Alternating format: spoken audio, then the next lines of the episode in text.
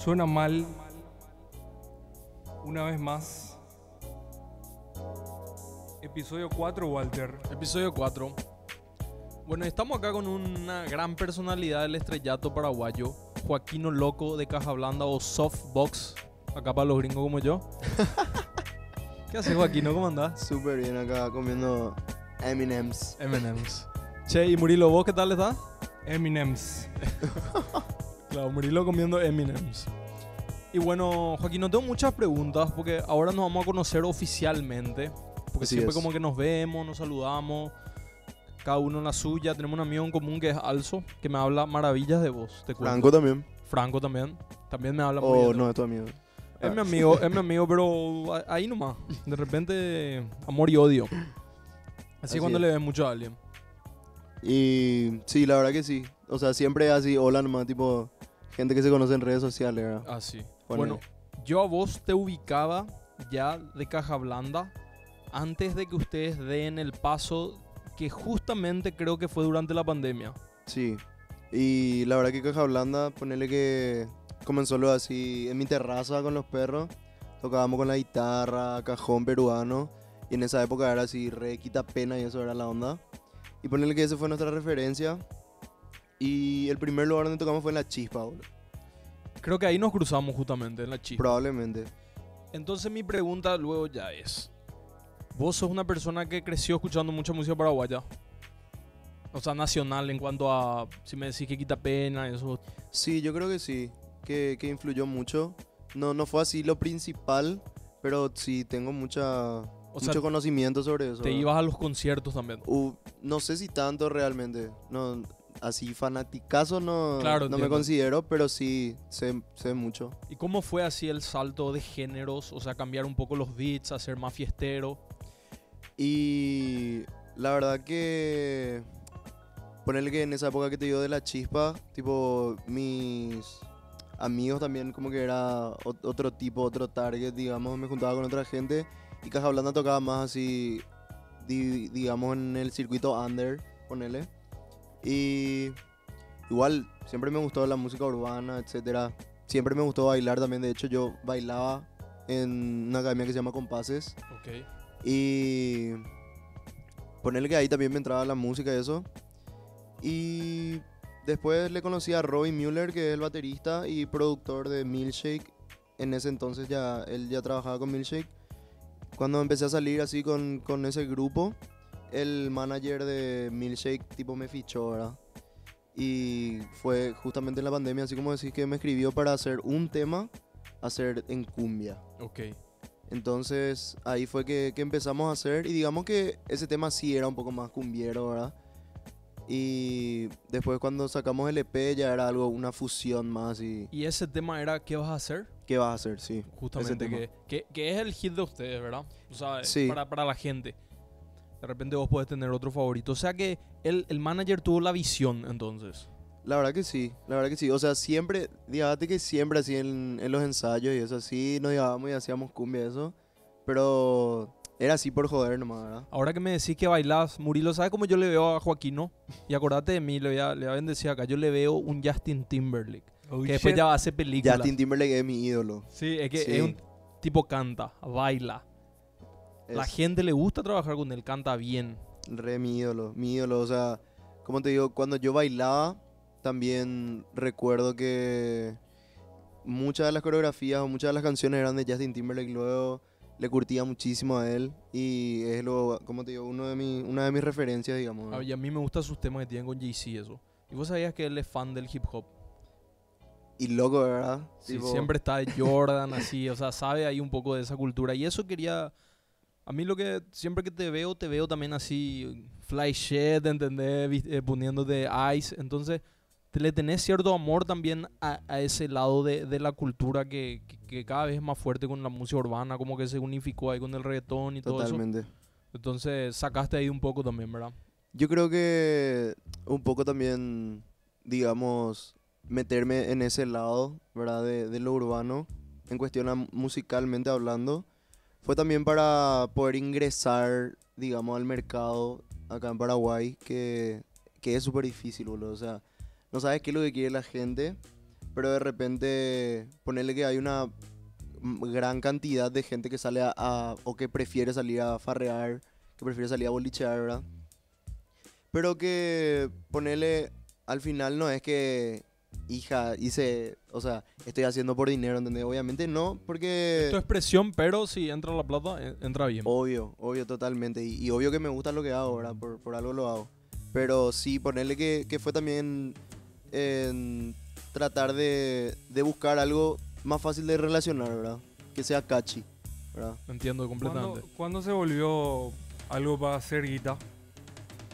Y después de la primera vez que tocamos en, en La Chispa, al día siguiente me escribió un amigo que era así dos años menor que yo por ahí. O sea, es. Y me dijo, che, quiero tomar un café. Dale, vamos. Nos fuimos, estábamos hablando y me dijo, yo quiero ser tu manager.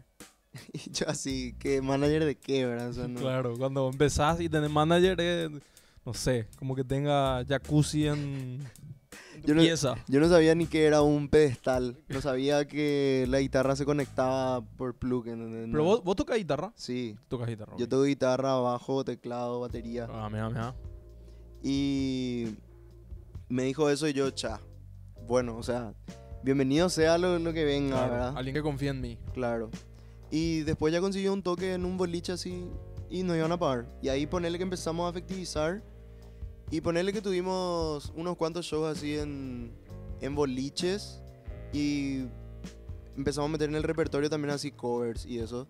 Pero en ese entonces era un poco más reggae, iba más de un lado más peñero. Entiendo. Y después cuando nos entramos otra vez tipo al under, digamos que fue porque salieron unos cuantos integrantes del grupo y me quedé tocando yo la guitarra justamente y teníamos mucho más tiempo para ensayar y ensayábamos en mi pieza. Así, tipo mi pieza era, no sé, 4x4 por ahí. Agarramos y poníamos el colchón así por, por la pared metíamos la bata, metíamos todo, todo, todo y ahí ensayábamos. Así hasta las 10 de la noche. Casi siempre hay buena acústica en los. ¿Se me escucha, Murilo? Siempre. ¿Vos me escuchas bien en el Yo te auricular? escuché súper. En las piezas siempre hay buena acústica por los roperos normalmente. Y tenía ahí Ferro Ropero también. Te quería, eso te, te quería decir justamente ahora que decís. Viste que la peña y la música es tirando al reggae y, y esa movida, ¿entendés? Así te hablo un, un reggae de madera, pero peñero, así como hacen muchas bandas en Paraguay, tiene un, o sea, está, tiene un impacto cultural, yo digo, por el clima acá en Paraguay, porque a los perros les gusta. También obviamente pues se toma tereré, se fuma joint, un montón de, de otros asuntos que, que van de la mano con eso. Pero no sé si es el clima, pero yo en serio, o sea, donde haya una guitarra, los perros le hacen esa onda. Le hacen. Yo creo que sí. No sé, o sea, de repente a mí, por ejemplo, ¿viste el famoso meme este de... ¿Te sabes Lamento Boliviano? Sí, sí, o... No Sí, sí, sé, sí. el Sensei o... Sí, sí, sí, sí. Ponele que hay así cuatro canciones por ahí que... Cae el person con la guitarrita. Sí. Sí, te canta ese. Y yo antes No luchaba sé, contra boludo. eso. O sea, yo decía, ah, no pega, no pega. Pero ahora estoy empezando a ver de un modo más antropológico ya. ¿Sabes lo que te digo? Y empiezo a notar que, que no, que eso es algo cultural y es el, el reggae de acústico. Es el segundo folclore del Paraguay. Ponele... Y ya piró, ¿entendés? Que si me escucha ahí, ¿cómo se llama? Ministerio de Cultura. Estoy tirando la verdad, ¿entendés? Entonces yo ya no lucho contra eso. Y por algo también, fíjate que el reggae se desprendió de la movida ska que hubo muy fuerte acá. Sí. En el 2003 al 2006. Yo no fui parte de eso, pero, pero sí, por ejemplo, Fede, que es mi primo, que es parte de Caja Blanda también. Sí, el bajista. Sí. Muy buena onda. Y él, él, por ejemplo, sí revivió esa onda. y- o sea, obviamente soy consciente de, de esa época. Me parece re loco, boludo, que la gente antes así se compraba su remera, que se llenaba. eh, no sé, creo que se hacía en el jockey. Vos sabés que es un público que me gustaría tener. Qué locura. Ese público así que, que lleva bandera, eso. Yo no sé lo que, lo que es eso. Yo tampoco, Un Pilsen Rock, ¿entendés? Así. Saca nomás ya tu guitarrita. Sí. no, pero, espera, pero ellos, espera, eso es lo que te quiero contar. Ellos venían de la escuela punk. Ellos empezaron a tocar ska. Después, SKA empezó a fumar joint más fuerte ya, porque ganaban más plata. Y ellos empezaron ya a hacer más lenta su música. Cuando eso lo único reggae que había era Bob Marley y, y UB40. Y, y capaz lo, lo, lo que pillaban mucho, ya, ya conocían early reggae, eso porque el reggae tiene una, toda una parte por Claro. décadas, como el rock and roll, que es una parte así más elegante, más soul, que es en los 60, 70. Después en los och- 80 ellos conocen la merca ya en Jamaica Hijo de puta. y ya, y ya cambia, ya se vuelve más electrónico, ya... ¿Entendés? Ya tira, ya tira así, ¿entendés? Y ya, y ya va cambiando. Bueno, ese cada empieza a hacer reggae, después ese grupo se disuelve, según tengo entendido, según ¿Por qué me ataja tu micrófono, mami? porque se movió todo acá, Murilo. Y, y empieza esta banda Pipa para Tabaco. Que yo creo que Pipa para Tabaco, por el tipo de slang que tenía en sus letras, que era muy paraguayístico, Demasiado. tuvo una influencia fuertísima en la gente. Yo creo que Pipa remarcó. Es más, para mí personalmente, cuando empecé a cantar luego, que fue. Quería cantar medio estreñido. Quería cantar medio estreñido. Sí. Totalmente. Sí, y medio amanecido, estreñido. ya sabemos. Pero sí, o sea, fue, fue una influencia. Yo creo que de repente uno, cuando empieza a hacer algo, lo que sea, ¿verdad? Qué sé yo, ves que, tú, que alguien está manejando y más o menos tenés una noción, ¿verdad? Y bueno, y lo mismo, ves que alguien está cantando y tenés una noción, entonces tipo le vas a replicar. Entonces eso me pasaba, por ejemplo, con Pipa. Yo quería hacer mi voz así como, como el cantante de Pipa y, y no era, o sea, no. Mira, nosotros dos hacemos música en Paraguay y somos de escuelas completamente distintas. Sí, pero al mismo tiempo yo no solo comprendo lo que vos me decís, sino que me sigo identificando con hacer música en Paraguay. Y decime si ese momento que vos estás diciendo cuando vos no entendés mucho, pero intentás hacer en tu interpretación el momento más divertido para componer música. totalmente. Pues tus límites no están, todo es un, un canvas blanco que vos pintás como querés y todo es perfecto porque nunca hiciste nada antes. Así es. Yo creo que, o sea, justamente siempre me pasa también así que de repente, o sea, con, con el tiempo pasó que cuando firmé con 4K, ya era así, tenía que, tenía que ir al estudio y componer con las chicas de Milkshake o componer con alguien, ¿verdad? Ya- ya me- del sello. del sello o fuera del sello también ya, ya me tocó trabajar con, con varios artistas, más en lo urbano, digamos, y también otra onda, ¿verdad? Pero justamente algo que, que- que me pasa así de repente de un tiempo a otro es de que me aburro yo mismo, de que ya sé ya como, o sea, de tanto que ya sé, Tenés Ya que no- desbloquear un nuevo algoritmo que Sí, te, boludo, que te y- emocione. y ya piró y me abro de todo, me voy a mi casa, agarro mi guitarra y empiezo a tocar, no sé, la pared está fría, no sé, boludo. Y cual- sale algo nuevo. y sale algo nuevo y de ahí otra vez, pum, pum. Y después vuelvo otra vez para atrás, pero lo da- o sea, es diferente otra vez. Y ahí se hace divertido otra vez, ¿entendés? Vos Si sabés no- que desde que hice mi grupo y desde que toco guitarra y canto, nunca, probablemente dos veces nomás compuse de ese modo, agarrando una guitarra, ponerle criolla y cantando encima. Mi, mi método es bastante computacional. ah, y Normalmente empiezo con un beat y después voy al bajo. Y me encantaría porque siento que la música cuando vos haces así con guitarra criolla, a partir de ahí solo se puede embellecer. Entonces cuando vos reversionás otra vez volver a la guitarra o tocar en el piano, igual es una música linda. Porque la melodía lo hace todo, porque no hay beat, ¿entendés? Totalmente. Y ahí va otro punto que, que es algo que lo que de verdad me interesó de hablar contigo es lo siguiente. Yo soy muy fan del RB. El RB tiene muchas facetas en los 90, así bien romántica, a, a lo que hoy es Drake. Y después hay hasta una movida indie como Blood Orange y otras movidas que sigue siendo influenciado por el RB. Yo siento en tu música el verso que vos hiciste en Love Decimos Ujú. es angelical, es sumamente RB. Y entonces yo cuando te estaba investigando, pues yo soy profesional, gente.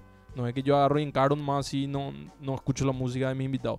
Me puse a escuchar. El que más me gustó, como todos los fans, fue ¿Qué vas a hacer?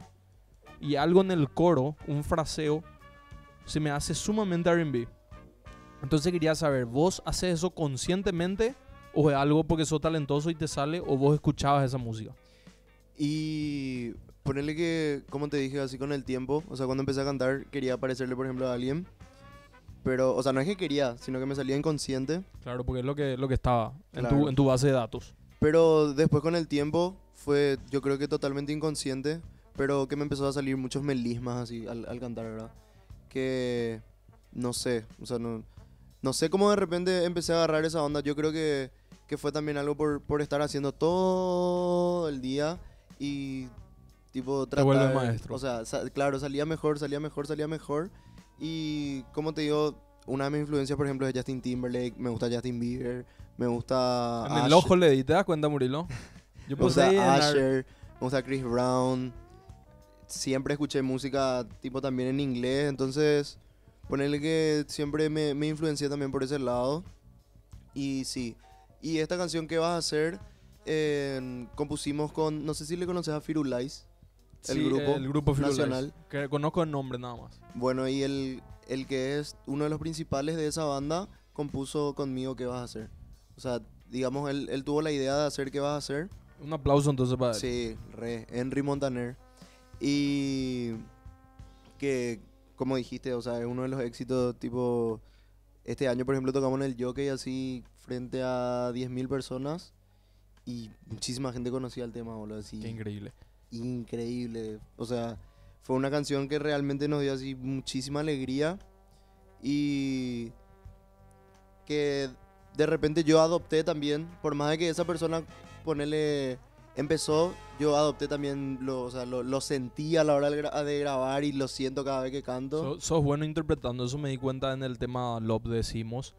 Bueno, y hay mucha mucha música que habla así mucho contenido sexual en tu música que es algo muy R&B. Eso es algo muy. R&B.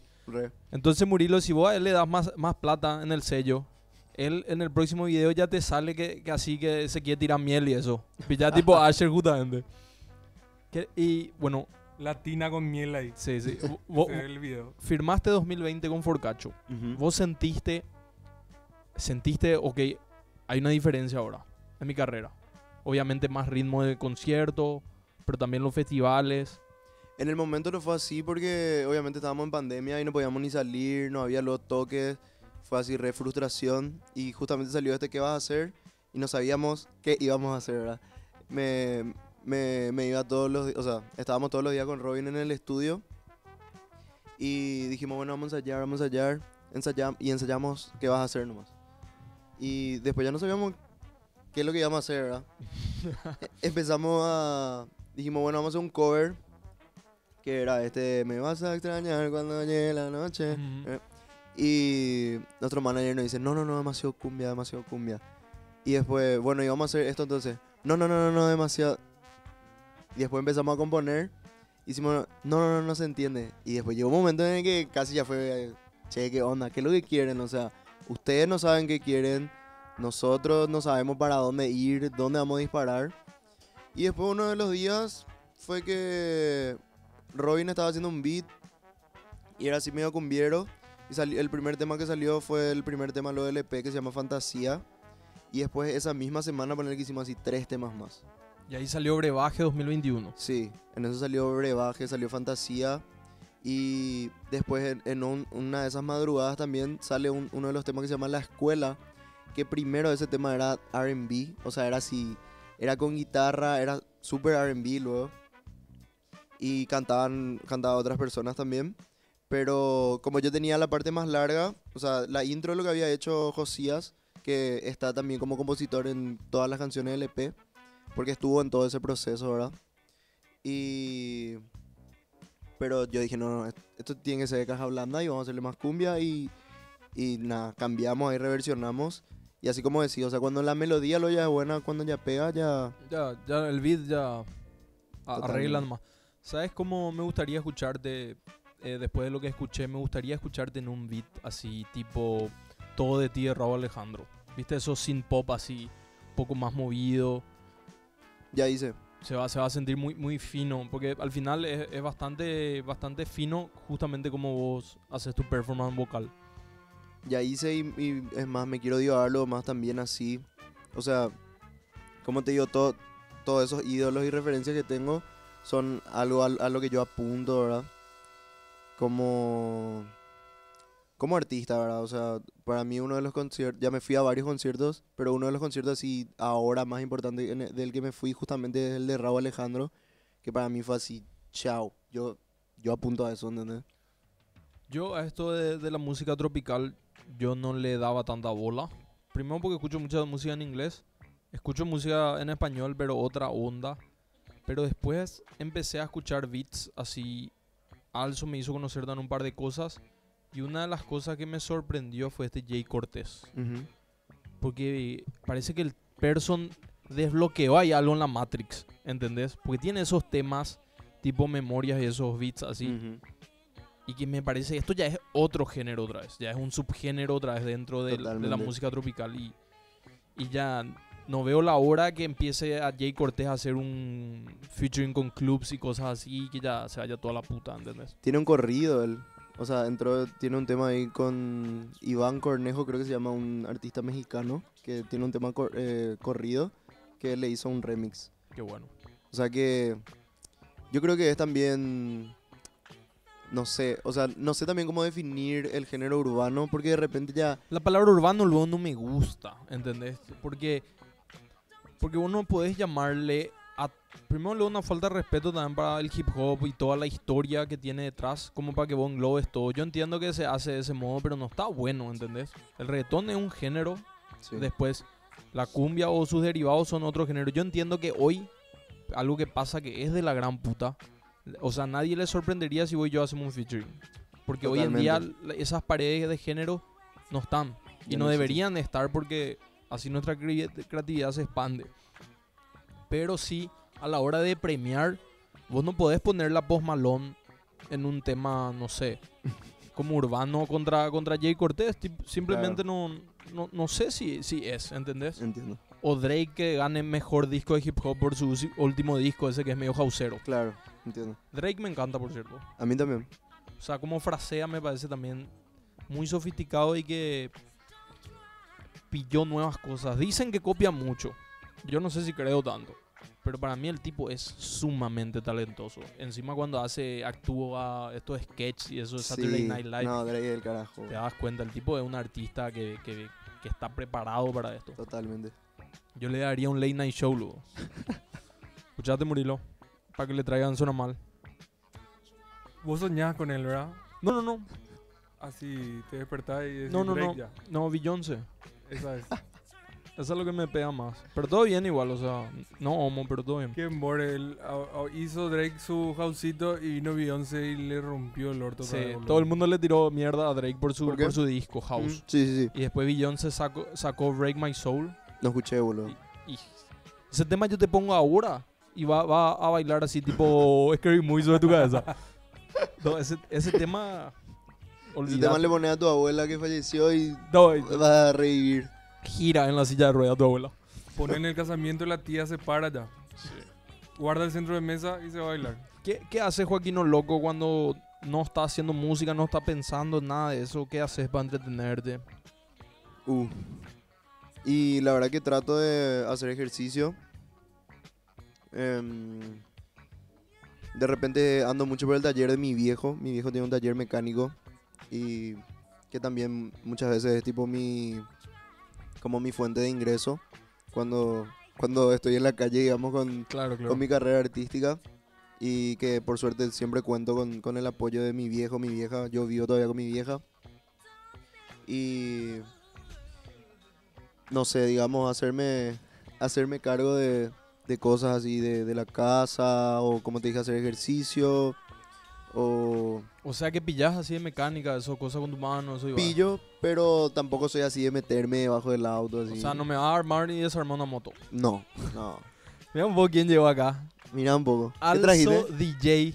Also DJ. Vení acá a la cámara, por favor, saluda.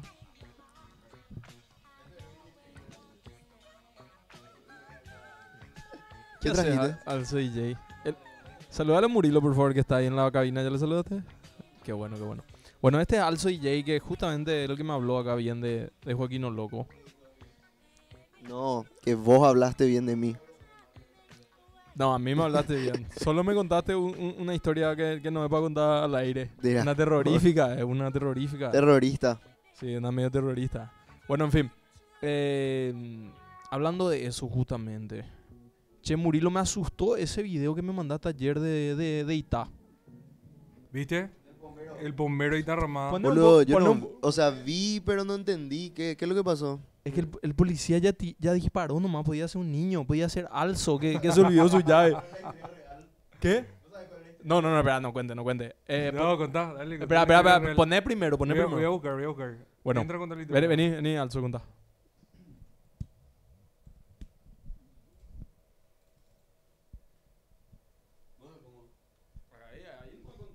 Bueno. Lo que pasa es que en Paraguay, boludo, hay como esa cultura de que demasiado queremos los mitos, boludo. Y parece que alguien llamó a denunciar que había un bombero dentro de un establecimiento. El policía llegó y le vio a alguien y directamente disparó nomás. Pero se ve así en la cámara de seguridad del edificio que era un vago que entró y iba a robar el lugar. El policía se cagó todo y empezó a dispararle.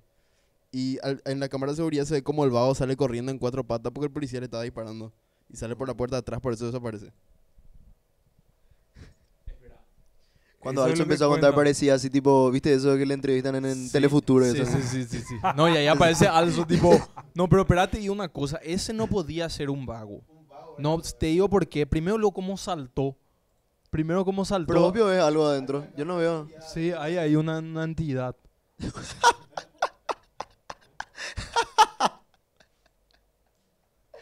Una entidad. Sí, hay ahí una, una figura. Y no puede ser un vago. Que, que lo que en la Olimpiada tiene que estar. ¿Vos, ¿Vos crees en eso de los mitos? Eso? No. Nada. Y si estás así en la campaña, a la noche, a la madrugada, solo, te pones a pensar, boludo. ¿Sí o no? Yo, yo creo, pero no creo de la manera artística que la gente le dibuja. O sea, yo, como te digo, no es que creo, pero de repente hay, o mismo en los fantasmas, boludo, así, tipo, estoy solo en un lugar de noche y de repente me dan miedo algunas cosas, pero de que creo, creo, no creo. Yo creo que estos son tipo primos y eso así de, de los mismos, ¿viste? Eso, esas figuras indias que son azules y eso. Gente así del, del, del, del pasado, ¿entendés? Que vino a la tierra o tuvo hijo con las mujeres acá de los perros. No, pero así es la historia, boludo. Porque eso fue lo que pasó y de ahí salieron los siete hijos. Y eso pasó en todas las culturas. Y tuvieron hijos que no salen tan lindos, ¿cachai? Tipo, Tau y Garaná, Bueno, y, y como es Itaú, nosotros dijimos justamente en... que el papá de. Alzo. No, sino que es, es un person que, que vino de las estrellas supuestamente, vino del cielo, no sé qué se iban, ángel, lo que sea que se iban. No, ¿entendés? Ellos no tenían así pelo largo en su planeta. Y vinieron acá y le, y le dieron a la mina, ¿entendés? ¿Y para qué?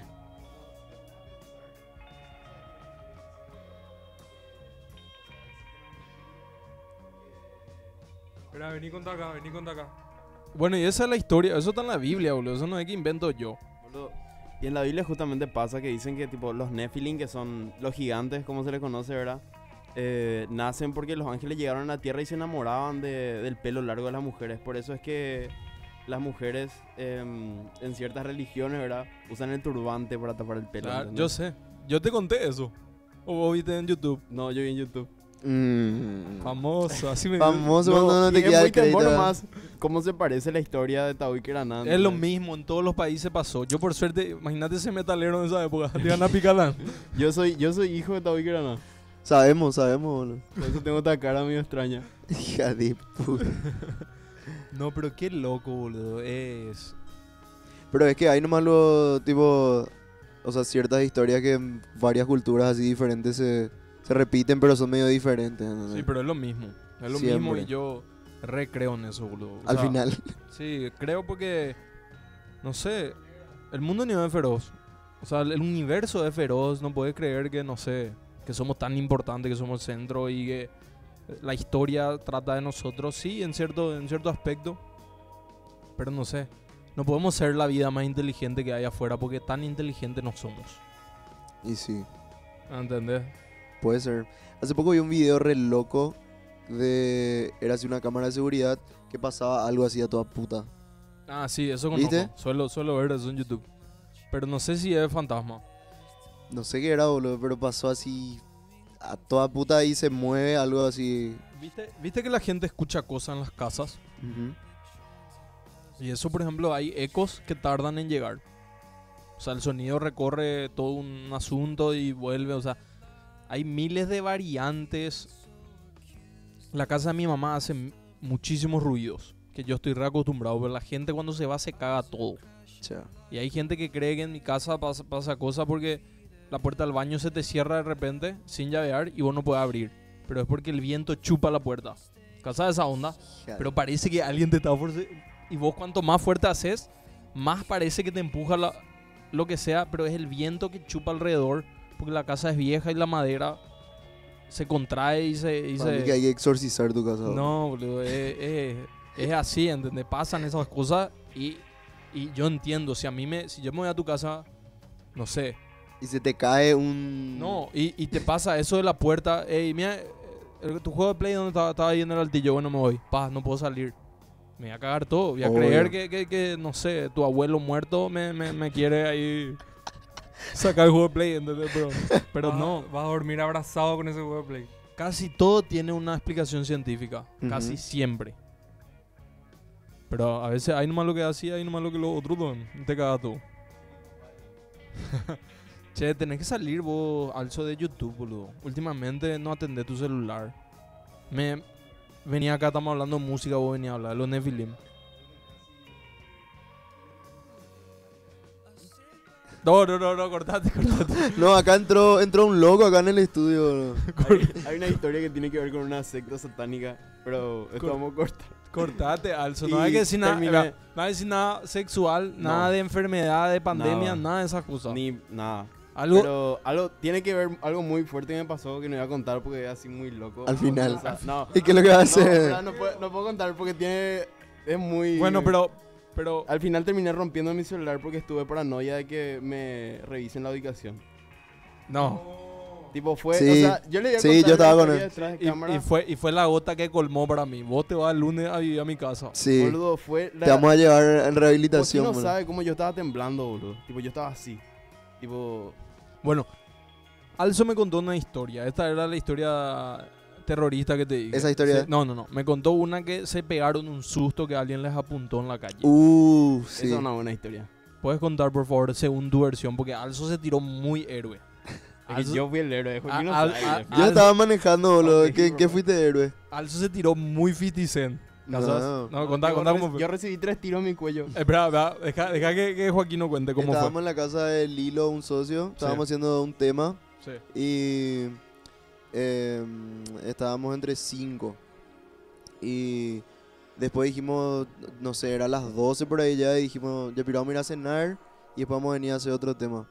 Nos fuimos todos en mi auto. Estaban tres atrás, el que manejaba yo y el de al lado. Y estábamos ahí cenando. Los perros así, cadena, fachero, ¿verdad? Llamando la atención. Llamando la atención en el barrio, ¿verdad? Sí. Y después ahí al lado, eh, tipo, había un V. Estábamos ahí, nos bajamos. ¿Hacia dónde más o menos me dijiste? eh, Bruno Ullari y Las Palmas. Ok, no, Exactamente. no es tan marcación hacia ahí. ¿verdad? Y no tanto, ¿verdad? Lo que sí íbamos a entrar en el V y encima íbamos a entrar así entre dos nomás. Y el guardia nos dice, no, no pueden entrar entre dos porque por la hora, hey. Así tipo, what Claro, the no, fuck, ¿verdad? le- No tenía sentido. Sí, fue raro ya entrar. Sí. Y Alzo estaba fuera del auto. Pero Alzo marca todo con su Sí. pinta. En el V, yo me voy a las 10 de la mañana al V con Alzo y tiene ese, acá que se le ve el ombligo. Top, Y la gente pues está todo, de- todo el mundo está de laburo por la calle. claro. Y Alzo ya está travestido, ¿casás? Y lo que sí, tipo, él estaba ahí afuera del auto, o sea, esperando a que compremos lo del pero como tuvimos ahí eso, yo le dije al guardia, ¿qué onda? ¿Por qué vos, verdad? Y no, no sé qué puta, ¿verdad? Y en ese momento había sido, yo no vi, pero Alzo contó después, que él se vio mal con un tipo que estaba en la lomitería, ¿verdad? bueno, y después... Y lo que sí, nos subimos en el auto, yo retrocedo y nos empezamos a ir hacia la municipalidad de Lambaré, sobre Bruno Ullari. Y en eso, tipo, estábamos escuchando música así al palo, fuerte, y yo veo mi retrovisor y escucho una bocina así, "Ve", de noche, ¿verdad? Una luz así a toda puta. Y agarro y digo, bueno, le voy a dar paso, ¿verdad? Me pongo hacia la derecha, me pasa, era una moto. Y detrás de la moto, tipo de más o menos así, ya estaba cerca mío una camioneta, más otra vez le bocina, le, le hacen costar también. A la moto, ¿verdad? Y yo dije, ¿qué onda, pero estos se, se van a matar acá, dije, ¿verdad? Se va la camioneta y la moto me pasa así un chiqui. Yo vuelvo otra vez a entrar hacia la izquierda y medio. Hace como que, que me encueste, ¿verdad? Me pongo así y encima de- eran dos personas. Era un tipo el que, el que manejaba y la chica tenía un coso de delivery. Qué loco, eso. Sí, era un tipo y una chica. La chica tenía un coso de delivery. Se encuesta así y yo dije, bueno, este me quiere decir algo, no sé, llanté, choqué, Claro, buena onda, positivismo. hice algo o me conoce, me quiere saludar. Claro, caja blanda, dame tu no autógrafo. sé, Sí. Algo. Y me quedo así. Nos quedamos así medio en diagonal y miro hacia, hacia, hacia el tipo. Y de repente veo así algo así brillante. Así tipo, ponerle que era una 38 por ahí legalmente. O sea, un revólver. Era un revólver. No era, pues si era una Glock ya muy para un delivery, No, ya no, muy no, policía ya. Era, era un revólver así plateado, que brillaba. Y nos apuntó así. Y nada, pero así sin decir nada, boludo. Y fue así 0,5 milisegundos de silencio así. Y Alzo me dice, acelera, acelera, Claro. acelera. Y vos no pudiste Y yo así, en el tercer acelerar que dijo por ahí, Recién reaccionaste. Bueno, toda puta, para que vean lo hostil que es la calle, tipo, en Paraguay la gente sabe que es peligroso, por eso andan así. Sí, Re. era un delivery. Pero atender lo bobo también que es el tipo y lo virgo que es. Él les, les hizo eso para asustarle. ¿Cómo él sabe que ustedes no son G's de verdad? Esa ¿Entendés? onda.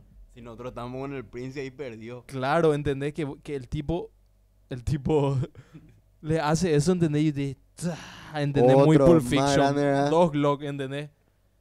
No, no. Mala idea, ¿no? Para mí las armas traen problemas. A mí no, no me van gaitelo esa onda. Tipo, Por más G que, que parezcan, no. es más, esa vez fue, me trabajó a bulto, boludo. O sea, creo que para todos los así, porque llegamos después a la casa del socio, donde estábamos, y fue así, no podíamos creer, boludo. ¿Viste que se dice las armas las carga el diablo? Es un, un dicho. Los dichos cuanto más viejos son, probablemente más real sean. ¿Por qué se dice eso? Y porque es una metáfora de que las armas atraen cosas malas. Porque si Claro. tenés arma, alguien te va a querer robar tu arma. O si otro tiene arma y vos tenés, vas a, a- a usar si, si, si te animás, ¿entendés? O sea, va a terminar mal. Re. ¿Entendés? Es, es un problema. Y aparte de todo eso, que es muy loco, fíjate esto. El hijo de Bruce Lee hizo una película que se llama El Cuervo. Donde tenían que usar supuestamente armas que no son reales. Son de utilería de película.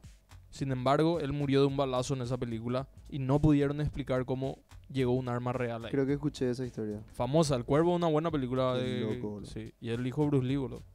Y hay una película de Bruce Lee también de los 90, que no actúa Bruce Lee, pero que es sobre su vida, que se llama Dragón, le- la leyenda de Bruce Lee. Donde habla luego que su papá le mandó a Estados Unidos a Bruce Lee de Hong Kong, porque él tenía pesadillas, tipo de una maldición, que todos los primogénitos de la familia iban a morir. Y ese fue el primer hijo de Bruce Lee que murió. Chao. Entonces, hace un bajón era. Todo una, una- un divague esotérico. Muy loco, otro problema. En Estados Unidos pasa mucho esto de los mass shooting. Eh, asesinatos en masa que entran a la escuela, es un bajón. Y ellos entonces dicen, hay que regular la venta de armas, hay que sacarle el arma a la gente, dicen. Y la gente no quiere, porque no quieren que le saquen las armas por si hay cualquier tipo de... La gente se siente segura con eso. Qué loco, ¿verdad? Sí, es porque ellos es lejano oeste. La purga. Ellos siguen en el lejano oeste en la época de los vaqueros. Vos te vas a Texas, la gente tiene arma, tiene Sí. licencia para... Entonces, ¿qué pasa? ¿Por qué en Paraguay no hay eso? No hay eso, aparte de que no hay tanta gente.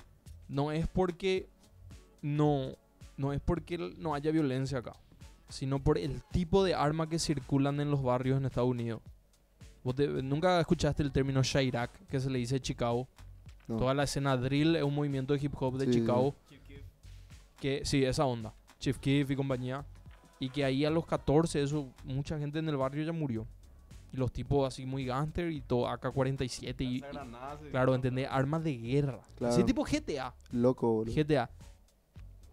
Porque tienen facilidad de encontrar esas armas. Ujú. Eso nunca va a pasar en Paraguay porque acá no hay esa clase de armas para que vos puedes comprar en cualquier lado. Re. ¿Entendés? Tipo, si hay es una, un revólver que dispara una vez cada. ¿Entendés? No, no es así un. ra, ¿Entendés? Que todo. Se hizo así que, o sea, no, me- no me acuerdo cuándo, Sí, un- una amenaza. Pero ha- había en una camioneta se, se armó un uno que era así. Eso tipo- sí es denso. Pero era re denso, así tipo la bala era Sí, podía... sí, sí, no, no. No me acuerdo cuándo pasó eso, pero Eh, esa vez que hubo el tiroteo, es en el interior, ¿verdad? Sí. Pero ¿sabes por qué? que era un... Un rifle antiaéreo. Sí, Loquísimo. se armó así en Y, la y camioneta. una de las cosas que le hace peligroso, ¿sabes cuál es otro país que, que está en camino a ser así como Estados Unidos? ¿Cuál? Brasil. Acá en Latinoamérica. Sí, Brasil. Porque Brasil sí tienen acceso. Vos, la favela también. Push, pach, pach, pa, vos crees buena onda los perros AK-47 dan. Re loco. ¿Entendés? Y no sé cuál es la, la salida. Ese es uno de los problemas que, que mi matemática no puede resolver. ¿Entendés? Porque jodido. O sea, vos pensá nomás esto. La gente que se iba en Estados Unidos. Bueno, no nos pueden sacar las armas. ¿Por qué? Porque a ellos, por ejemplo, no les gustó lo que pasó en el 2020. Eso, cier- a cierta hora más se puede circular por la calle. Porque el policía tiene arma. ¿Entendés? Entonces vos querés también. Porque vos no te sentís seguro con él. Porque ellos pues no son... Ellos pues supuestamente su trabajo es defenderle al pueblo, pero en realidad no es así. La policía es como los clones esos de Star Wars. ¿Vos viste Star Wars? No, no, No. en serio.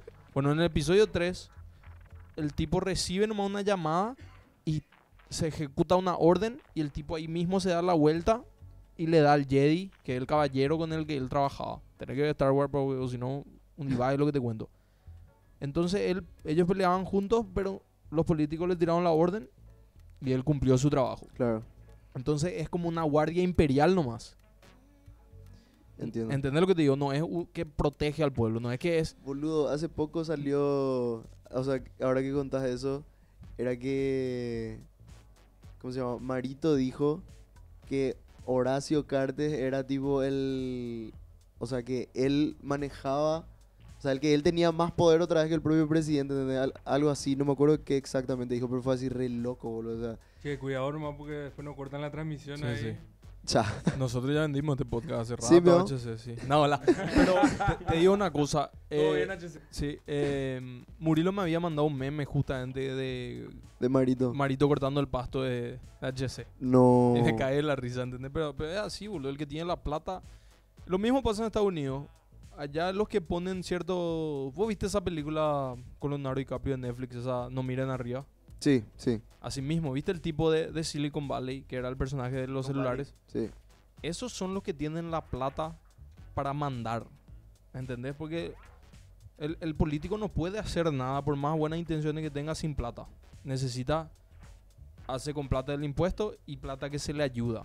Se le ayuda a las campañas políticas. Y así es que vos te asegurás de que, de que ciertas leyes no te perjudiquen.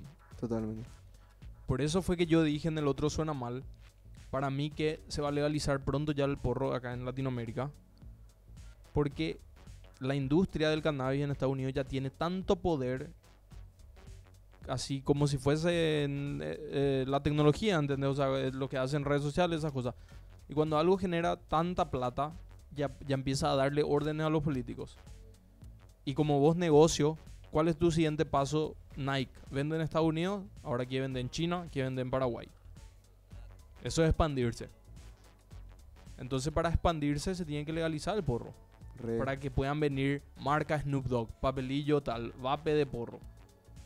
¿Entendés? Claro. O sea que sí o sí, o sea, eso va a En pasar. algún momento va a pasar. En algún re. momento va a pasar porque se es conservador, todo lo que vos quieras, el papo de la familia, todos los Ibai que dicen, pero Es que todo- igual, igual no se vende paper y eso, igual se vende Claro. blonde, igual se... ¿Por qué, por qué se vende blondes en...? porque hay mercado, ¿entendés? Para eso. Y, Porro suena mal. sí, sí. No, todo se va a venir cuando sea legal. Yo, yo solo cosas legal hago.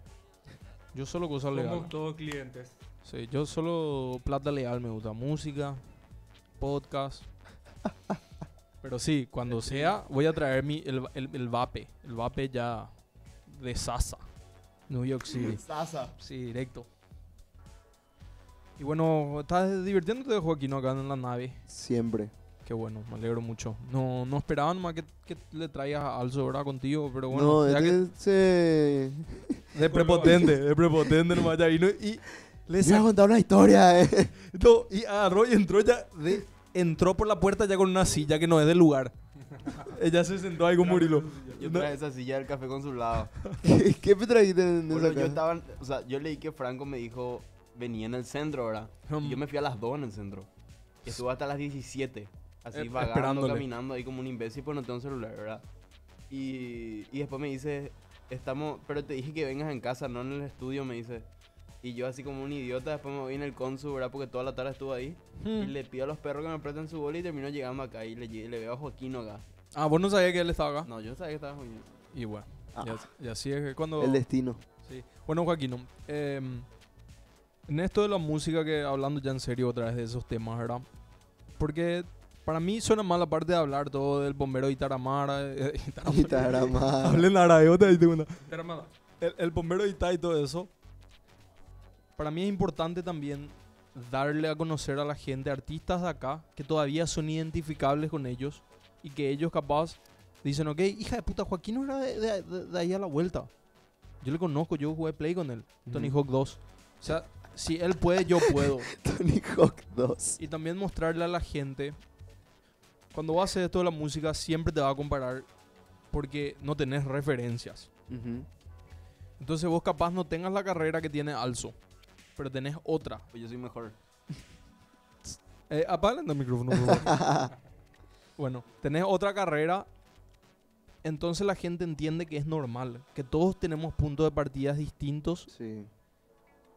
y carreras distintas. Yo creo que eso es muy loco, boludo. De repente, por ejemplo, pasa que, tipo, por el tipo de, de mercado en el que se metió Caja Blanda, digamos, de repente pasa así que los perros mandan en el grupo así, qué sé yo, un- una fiesta así re importante que se va a hacer ahora noviembre, ¿verdad? Y, cha, ¿por qué pues nosotros no estamos? ¿Por qué pues está tal banda ahí y no estamos nosotros, verdad? Pero de repente es así como que, bueno, tipo, estamos apuntando, digamos, hacia, hacia este lado, no podés tirar para todos los lados. Yo de repente, por suerte, creo que, que busqué la manera también, o lo estoy haciendo, de que con Joaquino Loco, ¿verdad? O sea, digamos, a diferencia de Casablanda, es como que me puedo pegar más el lujo de de repente hacer cosas más R&B, como, como me tiraste, ¿verdad? O, o, no sé, un synthwave, o qué sé yo, probar más por ese lado, porque de repente todavía no, no fue tan bien... eh, Pero pensá esto que te voy a decir. Murilo, ¿me puedes poner un fondo tipo cascada, tipo zen, así muy relajado? ahí ya- ahora ya está en Antártica. Bueno, en Antártida, igual es zen. Mira, hace frío. hay algo que yo uso. Yo creo en Dios, Dios hebreo. El Dios cristiano yo creo. Pero uso otras, otras, hay otras religiones que me llaman la atención. Y, y filosofías que me llaman la atención. Una que yo uso y que me, me, me da mucha tranquilidad, el Tao. El Tao te enseña a fluir. Vos fluís nomás, con paciencia. No esperás mucho. Entonces la corriente te lleva a su debido tiempo. ¿Cuántas fechas importantes que te gustaron tuviste que a otro artista le hizo decir lo mismo? Corey hablando toca en todos lados. ¿Por qué lo que nosotros no estamos? Re. ¿Entendés? Todo a su tiempo, porque cuando vos llegues va a ser el tiempo correcto. Obviamente que siempre hay que moverse, ocuparse, no preocuparse, ocuparse. Yo siempre re- va a haber una fecha que me interesa y yo siempre le, le escribo a quien pueda o mando a escribir. Hey, podemos tocar así. Re. Te avi, a mí me dicen algunos. Pero te avi, pero ca- cada tanto te avisan. Ah, te avi. ¿Entendés? De 10 te avi, Claro. 3 te avisan. Sí. Entonces, Paraguay todavía es chica la industria y vos podés darte lujo de hacer eso. Entonces, todo a su tiempo, porque todo va a llegar si, si. Si, si de verdad querés y te, te calmas, es, imagínate que la oportunidad es un pescador. Vos sos el agua y el pescado es la meta. Y cuando vos te calmas como el agua, ahí el pescador puede ver lo que hay, ponerle un agua cristalina y dice, mira, feroz pescado. Qué bueno, boludo. Me encantó. Me cual- No, buenísimo, me buenísimo. cualquiera. Pero buenísimo. Sí, pero- Me, me encantó esa explicación. Y bueno, así suena mal, ¿verdad? Me, ilum- me iluminó. Sí. No, y hay que. Porque yo también sufro eso, boludo. Yo también, hija de puta, hija de puta, tengo que hacer esto, tengo que hacer aquello, porque es lo que ya no. Todo va a ser. Pero. No sé, o sea, ¿cómo te digo? De repente sí me pasa así a veces que. Core, ¿por qué, verdad? Pero también agradezco, boludo, la- las oportunidades que ya tuve, las que voy teniendo. El público que, que me toca o que, que me quiere. Y lo que yo más quiero es que la gente de verdad, tipo. O sea, me conozca a mí como artista, ¿verdad? No, no, no hace falta decir hija de puta mi vida luego, ¿verdad? Pero que sepan, por ejemplo, que yo soy un tipo que puede trabajar con, no sé, con cualquier Con artista. J o- Balvin, a Marilyn Manson, a Post Malone. Totalmente. O sea, que de, que de verdad, tipo, y que sepan que, que sé tocar instrumentos, por ejemplo, ¿entendés? O sea, que, que no soy un boludito ahí que, que no sabe nada. Yo muchas noches, muchas madrugadas, tipo, me pasé tocando instrumentos, me pasé escuchando música. Si bien no seguí una carrera universitaria, o sea, sí en, en un momento ahora, pero después dejé. Pero con la música, eh, soy un tipo que, que estudió, ya sea viendo videos, leyendo, viendo Entiendo, películas, informándome y escuchando muchísima música, ¿entendés? Y, y también eh, sentándome al lado de alguien que está componiendo, produciendo, cantando, viendo, yendo a un concierto, aprendes, boludo. Yendo a un, Así es, a todo- un todo lo que ensayo, vos- aprendes. El artista tiene que consumir arte para llenar su base de datos y después eso se refleja en tu trabajo porque nosotros, yo antes me daba el mérito, hija de puta, yo creé esto, aquello. Vos, la, vos no creas nada, todo ya existe. Vos tenés el don de ser un canal de algo más. El arte canaliza nomás hacia vos. Entiendo. Y tus recuerdos, tus cosas, tu personalidad le da cierta interpretación a lo que canalizas. Y ahí se materializa. Pero eso existe ahí. Y eso no es nuestro. Eso está, es algo metafísico, está por arriba nuestro. Ese es el trabajo de los artistas. Totalmente. O sea, no, no- no- nada se crea desde cero. Porque inconscientemente siempre usas cosas que están ahí. Así es. Y, o sea, justamente yendo otra vez hacia atrás, tipo, cuando empecé a cantar lo que te dije, ¿verdad? Que, que de repente interpretaba de, de cierta manera. Pero después, tipo, vas tomando otros, otras referencias también y lo vas mezclando y lo vas haciendo cada vez más tuyo, digamos. Pero así como dijiste, o sea, alguien ya cantaba, o alguien ya hacía melismas, ¿entendés? O alguien ya dijo tal letra en... Pero cada vez uno va buscando la forma de, de poder hacerlo más personalizado, digamos, o, o buscarle tipo tu propia manera, ¿verdad? Joaquino, fue un placer realmente Gracias. hablar contigo y realmente hablar hacia profundidad y conocernos un poco más. Y la gente también yo sé que va a disfrutar porque seguro ya tenés gente que, que quiere saber de vos y de repente cuando te va a promocionar radio estás promocionando. Y acá como que ven un poco más tu historia, cómo, no sé, eh, reaccionar a ciertas cosas que te digo. ¿entendés? Entonces ah, se conectan más, es como un... Como que te vean en un asado, ¿entendés? Y te Re. escuchen. Gracias, bro. Bueno, esto fue Suena Mal. ¿Capítulo cuánto, Murilo? Capítulo 5, suena mal. Hija 5, bueno. Nos vemos la próxima. Chao. Bueno, saques.